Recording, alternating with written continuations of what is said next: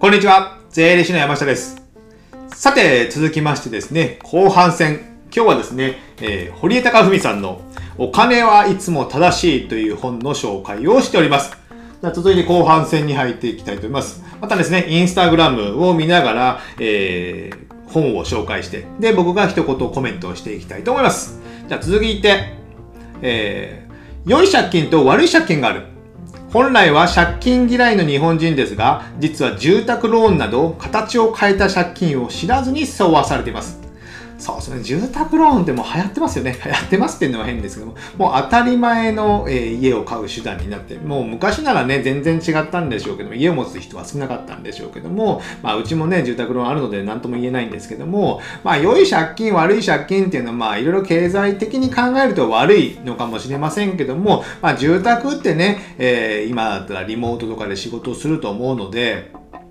やっぱ住む家、自分が仕事する家、長くいるところっていうのはまあいい空間があった方がいいじゃないですか。ですのでまあ僕は一概にね、住宅ローンが全然ダメっていうのはないんですけども、まあ住宅ローンで一つダメダメっていうのであれば、やっぱまあ、ボーナス払いとかにするやつですね。ボーナス払い。これは悪い借金ですよね。ボーナス払いっていうのは、月々、例えば住宅ローンを7万円返済しますね。でも、住宅、ん？えーボーナス払いにして、えーボーナスの時は20万。夏と冬20万ずつ返しますと。で、月々の払いを抑えるとかですね。そういったこともできるんですけども、じゃあ、本当にボーナスって10年後、20年後、まあ35年後もあるんでしょうけども、あるんですかって話ですよね。それ考えたことあるのかって話ですよね。例えば7万かける12ヶ月で84万、えーで20万20万で40、124万を年間払うんですけども、えーそれを本当は10万ちょっと払わなきゃいけないっていうことを毎月7万に減らして生活のコストをまあ下げたみたいに見せてボーナスで当てがうみたいな感じなんですけども、やっぱね、これね、転職したりですね、自分の会社が万が一、まあ、倒産っていうか立ち行きいかなくなってリストラにあったりすることだってあるんですよ。この時代ですね。ですので、まあ、ボーナス払いはまあ絶対にやめた方がいいですよね。住宅ローンであれば。あとまあキャッシングでまあ、えー過剰な消費をするってことですね。まあこれほどのね、よ、よくはないです。僕自身もまあ借金っていうかまあ住宅ローンとかですね、まあ会社の借り入れとか、あと、投資のね、えー借り入れとかもありますけども、あまあ僕が考えてるのは、今のまあ不動産とか太陽光とかまあいろんな価値、えーその実物の現物の価値があるじゃないそれ以下の借り入れであればいいんですよ。それ以下の借り入れ。わかります？実物がまあ2000万の、えー不動産があって、えー今売ればですね。で、借金が今1500万しかない。であれば、借入金の方が少ないじゃないですか。少ない。であれば、特段問題ないですよね。で、あと、今すぐ売ればね、えー借金ゼロになりますから。あと、会社の経営で言えば、じゃあ今3000万のお金持ってます。えー通帳にですね。で、借入金は2500万円です。であれば、差し引き、あどちらが大きいかというと、現金3000万の方が大きいじゃないですか。借入金の方が小さい。であれば、まあ、ただ、返済すればね、えー借金ゼロになるので、これがもう逆転して、しすぎて、500万しか現金がないのに借金が3000万あります。それだと悪いパターンなんですよね。ですので、そういった借り入れはあんまり良くない。それは赤字の補填、赤字補填の借り入れなので、そもそもビジネスや経費、その他売上など見直さなきゃいけないのに借り入れに依存して、だらだらと進んでいる状況になるので、まあそれは悪い借金、赤字補填の借金はですね。っていうのがあるので、まあ個人、法人問わずいろんな悪い借金、良い借金っていうのがあるので、良い借金っていうのはまあ、さっき言ったように現物、まあ実物、お金を持ってるとか資産が借り入れ以上にあるってことですね。そういうのが良い借金ってことですね。まあこの辺考え方違うので、まあ人それぞれなんですけど、僕はこのように考えております。じゃあ続いて、生命保険はギャンブルと同じだ。そうですよね。生命保険よく考えてみてくださいよ。あの、死んだら勝ちなんですよ。死んだら保険金が入るから、その分お金が増える。まあ自分が死んでね、家族に入るから、まあいいのかもしれませんけど、自分死ぬの嫌ですよね。ですので僕自身もまあもうほんと月数千円、三千数百円ぐらいの、えー収入保障保険しか入ってなくて、まあそれはまあ自分の子供とかのまあ、教育費っていうか学費ですよね。にやってるための部分にしか入ってないので、と大して入ってないんですよね。なので、あんまりこれに入りすぎて、じゃあ月3000、数万円とか払ってて、じゃあ保険金1億円自分が死ぬ時にもらってもどうなんですかねって感じじゃないですか。まあ、残された人は嬉しいのかもしれませんけども、まあ、それもいかがなものなのかなと思いますよね。じゃあ、その使ってるの保険料とかではなくて、月々の生活費の、えー、さっき言った自己投資とか、えー、お金を使うことでいろんなことを体験するとかいうのですね、それに使った方が自分も、えー、生活というか人生が豊かになって面白くなる。そういった使い方をね、僕は使った方がいいと思います。僕自身はその、まあ、生命保険とかあんまり入らずに健康への投資とかですね、まあ、運動をするとか、ヨガを、ヨガ教室に通うとか、そういった投資に使った方がより健康で長生きできるのかなと僕は思います。40代でね、えー、の中で何パーセント死ぬかって方ですよね。僕はその、それ以外に健康診断とかして、きちんと自分のセルフチェックをして、えー、まあ、死なないようにというかですね、リスクを減らしてるっていうことで使ってます。こんなのに使う必要ないですよ、ね、ね。もう親とかね、えー、先生とか、そういった教えとかがね、もう、昔から変わらないからね、もう、それはダメですね。はい。続いて、企業の4原則。堀江さんが言う企業の4原則。これがよく有名ですね。えー、在庫を持たない。1つ。在庫を持たない。2つ目に元手がかからない。3つ目、定期的な売り上げがある。4つ目、利益率が高い。これが、まあ、堀江さんが結構以前書かれたので、今はどうかとはわからませんけども、これはね、やっぱやりやすい。始めやすい。まあ、ネットビジネスとかこれ典型的ですよね。で、僕自身の税理士業も、一、在庫持たない。何の在庫もありません。なんかね、もう T シャツ買ってる、作ってる、自分のちうちの T シャツ作ってるんで、T シャツの在庫は、えー、抱えてはありません受注発注なんで、えー、T シャツもないと。だから、物の物販の在庫があるとなかなかきついですよね、物販は。在庫を持たない。で、税理士業元手がかない。元手かかんないですよ。極端な話、このパソコン1台と、あと、会計とか税金の計算するソフトですね。それがまあ、どうかな。安くすれば、年間、まあ、2、30万ぐらいするのかな。ですので、元手はまあ100万もいらないんですよ。で、自宅でできるっていうことですので、ほぼほぼ元手かからない。ね、事務所を構える必要もない。僕自身も、えー、最初起業した時、10年ぐらい前ですかね、起業した時は自宅兼事務所でやっておりました。なので元手がかからないってことです。で、定期的な売り上げがある。3つ目。僕自身、あ税理士業で言えば、毎月のあの税務顧問料ということで、まあ、会社から売り上げをいただいているんですけども、そういったものが、まあ、継続ビジネスなので、まあ、毎月、まあ、きちんとっていうのも変ですけども、入ってくる、少なからず入ってくるので、まあ来月いきなり飯が食えなくなるってことは少ないのかなと思うので、まあ毎月定期的に売り上げ上がるっていうのは税理士業ですね。で、利益率が高い。そうなんですよ。もう人を雇わなければ自分100%上がり、で、外注もする必要もないので、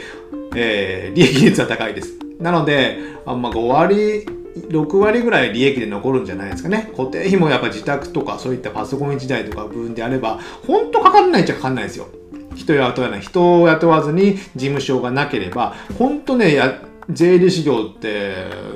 経費かからないです。でも爆発的には儲からないですよ。爆発的には儲からない。でまあ単価がすごい低いので、えそれを数を集めたりですね。単価が高くすると、やっぱそんなに数は上げ詰められないので、まあ一人でやってもですね、まあ2000万いくのがなかなかきついのかなと思います。税理士業で1人、税理士1人で2000万の売り上げってまあまあきつい。そこらがね、結構ね、えー、分岐点になるかと思うんですよね。売上の上限。で人を雇って大きくするか。まあそれぐらいでぼちぼちいくか。1000万から2000万ぐらいの間が一番ボリュームゾーンで多いのかなと思ってます。まあこの4つですね、えー、参考に企業の4原則してもらえばなと思います。税理士業も当てはまってるんですよ。この4原則ですね。はいじゃあ続いて、えー、働くのはお金のため、えー、働くのは充実した楽しい毎日を送るため。本当は仕事って楽しいんだよと堀江さんが言ってます。やっぱね、なんかね、僕らってなんか働くために生まれてきたわけじゃないのに、もう生きてる大人になればですね、生きてるとう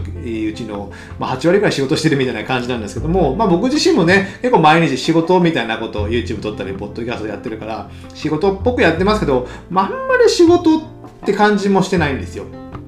ライフワーク、ライスワークじゃなくてですね、ライフワークみたいな感じでやってるんですけども、まあ、お金稼いでるぐってことを、まあ、仕事でですね、稼ぐってことは大事だと思います。で、そのお金を使ってじゃあ何をするのかって、まあ、人生を楽しくするために使う。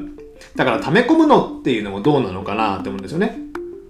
ですので、まあ、仕事も楽しくしなきゃいけない。で、仕事で稼いだお金っていうのも楽しく使わなきゃいけないんですよね。そのためにはやっぱね、えー、僕はま自己投資とかね、やっぱちゃんと勉強しなきゃいけない。で、まあ、興味があることであれば勉強するんですよ。やっぱ好きなこととかですね。やっぱその自分の好きなこと、できること、得意なことは何なのか、いつも考えて、えー、過ごし、やっていかないと、やっぱ充実した日々、え人生っていうのは送れないですよね。淡々とね、言われたことだけをやる仕事って、それでね、1日8時間近く使うんですよ。8時間。まあ、人生のあ1日の3分の1で通勤とか、えー、合わせるともう半分近くなるじゃないですか。それをね、お金のために毎日稼あ1日の半分をね、えー、渡すってこともどうなのかなと思いますので、もう少しね、その辺はね、えー、皆さんも考える機会を作っていただいたらいいのかなと思います。まあ僕自身はね、意外と楽しく、ね、ホームページ見た人が来られて、なんか楽しくやられてますよね、みたいなねよくコメントをいただくんですけども、まあ僕は楽しくやっております。ので、まあこういった僕は発信をして、まあこういう楽しくやってますよ、みたいなの。まあまあそのオーラってやっぱ伝わると思うんですよね。伝わると思う。だから、そんな変な人はやっぱね、問い合わせとかホームページから来ないんですよ。それが結構面白いところですよね。まあ、波動が スピリチュアルにして波動が伝わってるでしょうね。じゃあ続いて、えー、は、えー、これを言うんだな。稼いだお金を使う、その主体はあくまでも自分なんだから、じっくり考えなよ。そうなんですよ。稼ぐのも大事。稼ぐのも大事。でも使うのも非常に大事なんですよ。使うのって言えば、まあ、ビジネスで言えば、どこに投資するかってことですよ。何に使って投資するかってことなんですよ。その使うことによって、次のビジネスの種が、えー、どういった売り上げが上がるかってことなんですけども、あとは自分で稼いでプライベートで消費する。こういうこともね、やっぱ自分が主体なんですよ。自分が主体。自分の人生じゃないですか。人の人生、まあ妻の人生、配偶者の人生でもない、子供の人生でもない、まあ子供の責任はあるかもしれませんけど、育てるというですね。でも自分なんですよ、主体は。だから自分だからやっぱじっくり考えて使うっていうことが必要かなと思います。その使ったことによって、例えば10万円カメラのレンズを買いましたとね。使うことによって、その10万円っていうのは他のものに投資できないってわけなんですよね。僕が10万円そのカメラのレンズに投資した。ってことはカメラのレンズに何かしら、まあ、収益を生まなくてもいいんですけど、自分の楽しさを見つけれると思ったから投資したってことなんですね。ですので、まあ、貯めるってこう、そう考えるとね、えー、なんか、ナンセンスだなと思いますね。お金を貯めるっていう声は本当ね、なんかよく思いますね。例えば、ツイッターでよく見たのが、見たのが、あの、インデックス投資、僕投資の話のね、ツイッターとかよく見てるんで、えー、出てきたのが、インデックス投資でこのまま、まあ、30年積み立てると、えー、30年後には3億円になってますとかいうね、コメントがあったりして、そのコメントにですね、えー、じゃあ、なんかその30年後の3億円で楽しいんですか？みたいなね。それ今楽しくなくて辛いだけなんじゃないですかみたいな感じのコメントがあって、ああ、まあそうだろうなとね、毎月数十万貯めて、まあ3億円30年後になるかもしれない。なるかもしれないけど、さっき言ったように、3億円、まあ3、福利で増えていくので、3億円ではないんですけど、まあ、半分以上、まあ、2億弱ぐらい投資してるので、じゃあ2億弱の体験をできなかったことなんですよね。体験をできなかった。体験をできなかった、また投資をできなかった。その2億円をじゃあ自分に投資して、えー、やれば、それが10億になったかもしれないですよ。極端な話で言えばですね。ですので、まあ、インデックスファンドで3%の利回りがついて、じゃあどうなのかなってたまに思いますよね。でもまあ、えー、食っていくため、まあ、仕事がいつなくなるかわからないので、その貯金っていうのもリスクヘッジとして、まあ、バランスを取りながら、まあ、主体的にお金を使っていく。それはね、やっぱね、それぞれの考え方っていうのがあるので、一概にね、それが僕が正しい、堀江さんが正しいっていうわけじゃないと思うので、主体的にじっくり考えて使っていきなさいよという堀江さんの言葉でした。じゃあですね、長くなりましたけども、今日はですね、えー、堀江貴文さんのお金はいつも正しいということで、これですね、あの、堀江さんってちょっと口が汚い、口が汚いという失礼な言い方かもしれませんけど、まあ、担当直にズバッと言ってくれるので、結構本質的な方法を使われてるんですよ。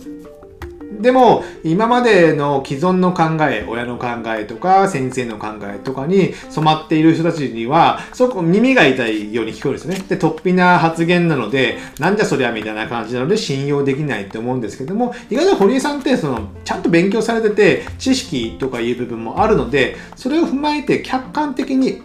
フラットに言葉を発せられるので、まあ、本質的な言葉が出てるのかなと思います。ですので、その本質的なお金のことを学ぶにはね、この本は良いと思いますので、ぜひ、皆さんも読んでいただければなと思います。じゃあ長くなりましたが、今日はこれぐらいにしたいと思います。ではまた次回お会いしましょう。さよなら